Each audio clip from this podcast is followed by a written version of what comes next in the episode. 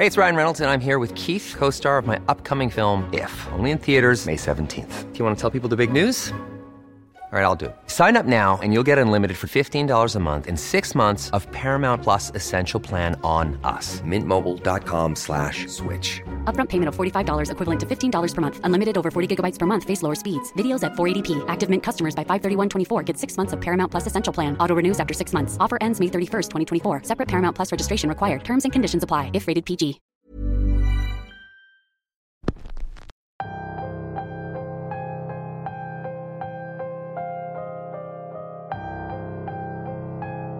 En México existe una leyenda que hoy en día se ha vuelto casi un chiste, y es que todas las escuelas fueron construidas sobre un cementerio. Pero la historia de hoy es diferente. Sí trata de eventos extraños en una escuela, pero esta vez no fue construida sobre un cementerio. Lo que moraba en ese lugar es algo aún más macabro. Bienvenidos una semana más a Radio Macabra, su programa favorito de la noche. En esta ocasión les tenemos una historia sobre una maestra que nos comparte algunas experiencias que ocurren en un lugar específico de su lugar de trabajo y la teoría por las cuales suceden. El episodio de hoy se titula El edificio F y es traída para ustedes solo aquí en Radio Macabra. Éxitos que te matarán de miedo. Mi nombre es Álvaro Ramos y nosotros estamos a punto de comenzar.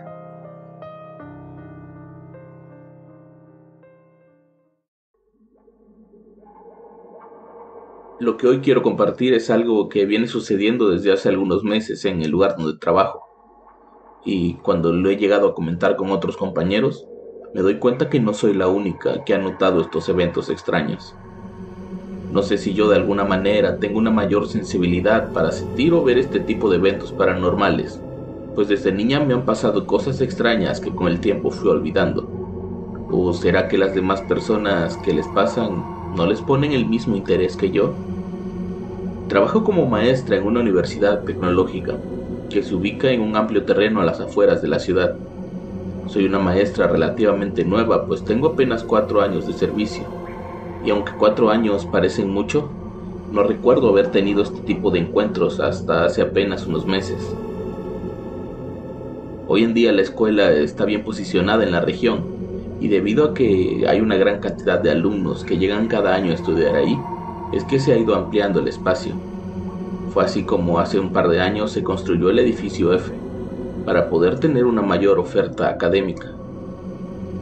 La cosa con ese edificio es que está en la parte más alejada del terreno, casi al fondo, y para llegar hay que caminar al menos unos 100 metros desde el edificio más cercano.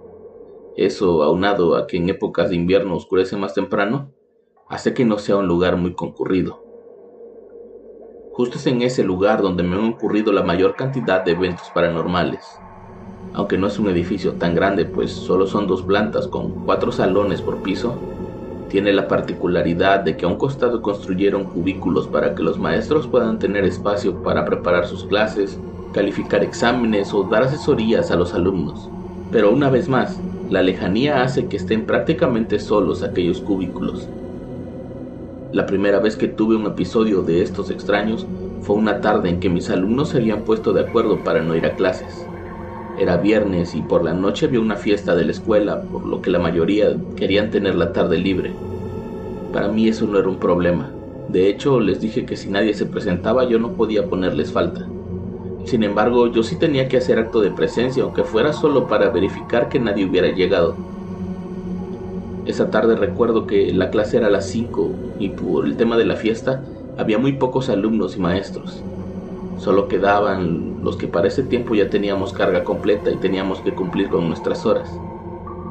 Desde que llegué al edificio F escuché cómo en la planta alta se movían las sillas de fierro, justo en el salón donde se supone que tendría clases. Aquello me pareció extraño, pues yo estaba segura de que les había dicho que si nadie iba no les iba a poder poner faltas. Igualmente subí para ver quiénes eran los despistados que se habían quedado. Al llegar al pasillo y mirarse los salones, vi la figura de un hombre entrar al salón. Por el tamaño pensé que era Ignacio, uno de mis alumnos más altos, por lo que me apresuré al salón para regañarlo. Mientras caminaba, me di cuenta que los demás salones estaban cerrados con seguro, y al llegar al mío, encontré la puerta cerrada.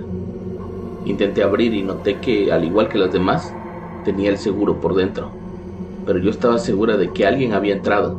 Decidí esperar a que abrieran la puerta mientras gritaba el nombre de Ignacio para que se diera cuenta que yo estaba ahí, pero nadie respondía. De pronto, escuché que alguien me llamaba. Maestra Lucy, ¿necesita algo?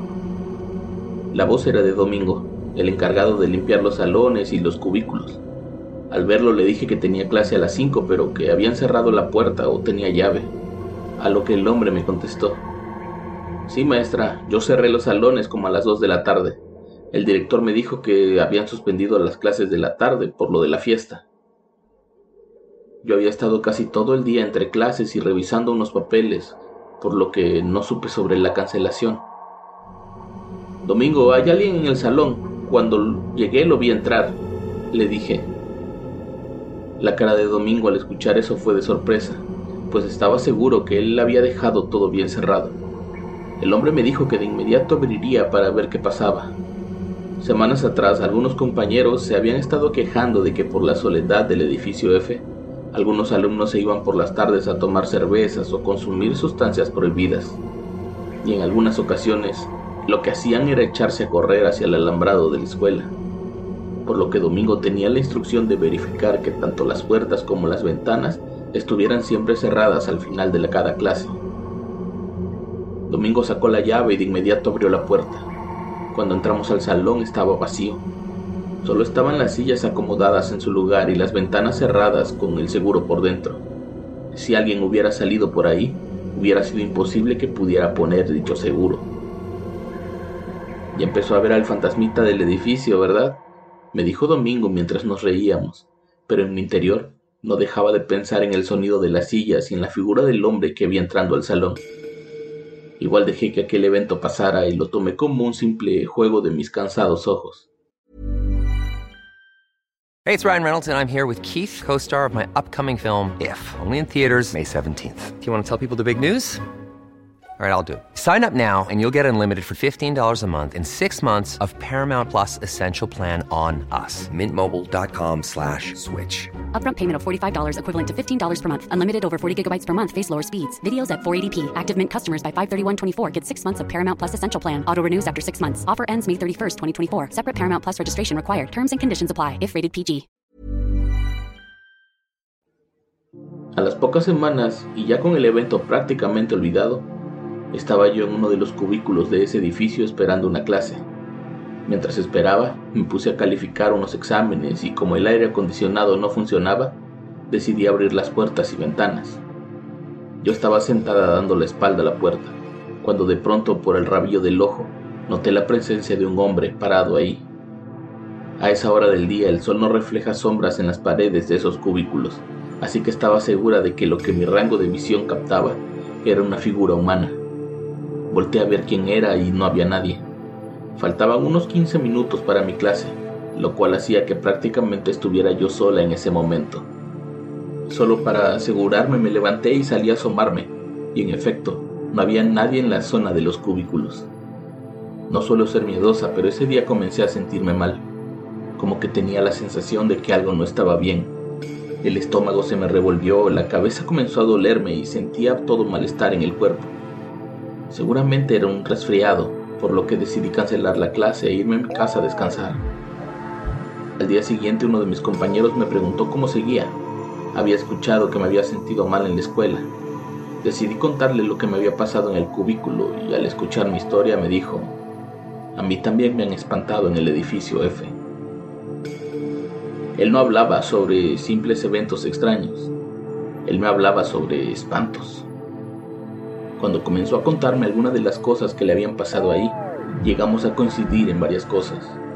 A ambos nos había pasado que escuchábamos que las puertas de los salones se cerraban solas, o el ruido de las sillas como si alguien las moviera.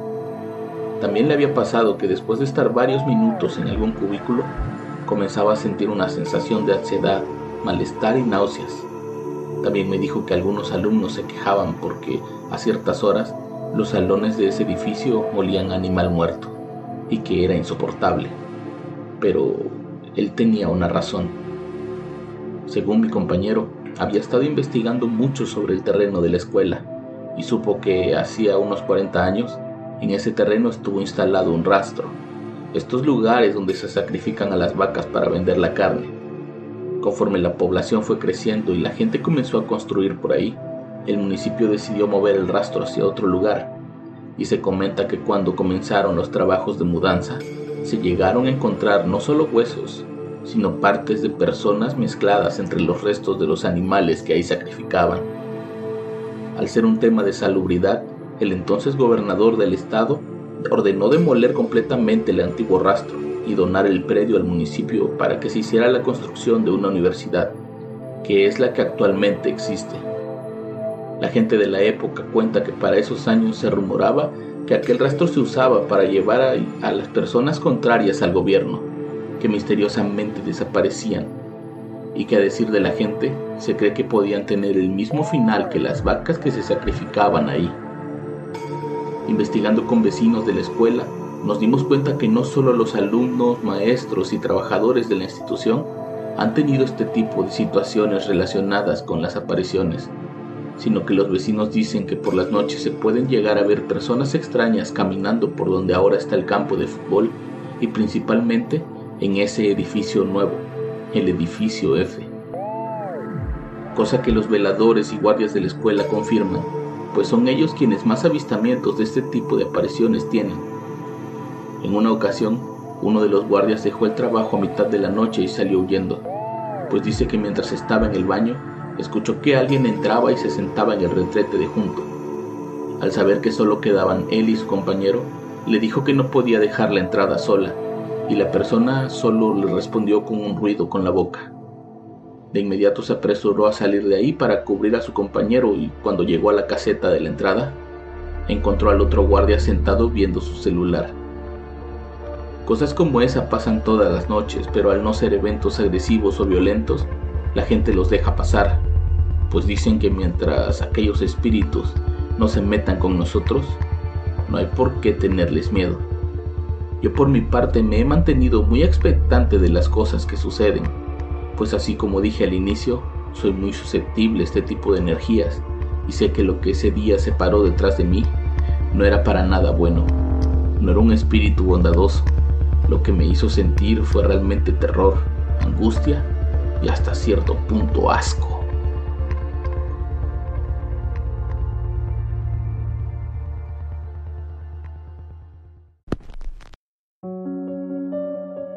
Estoy seguro de que muchos de ustedes han escuchado historias sobre escuelas y me gustaría que las compartieran en los comentarios.